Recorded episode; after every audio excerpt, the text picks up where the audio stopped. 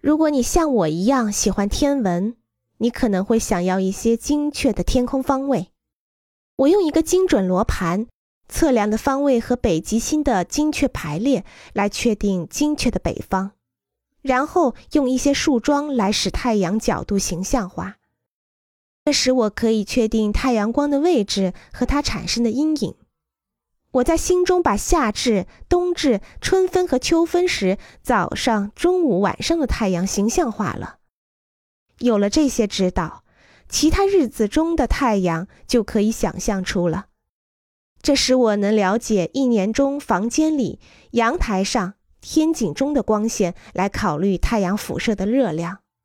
我想，我在天文学和宇宙学，我认为这是我想知道的。我在世界哪个角落的副产物方面的兴趣，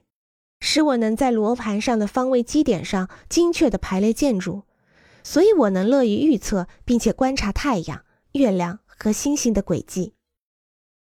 如果这些事情使你感兴趣，考虑用方位基点或者对角线来进行排列布局，但是不要对你想要的太阳方位或者风景妥协。欢迎关注和订阅，这样可以第一时间收听到最新的节目。也欢迎大家多多点赞，并在评论区留下你的看法。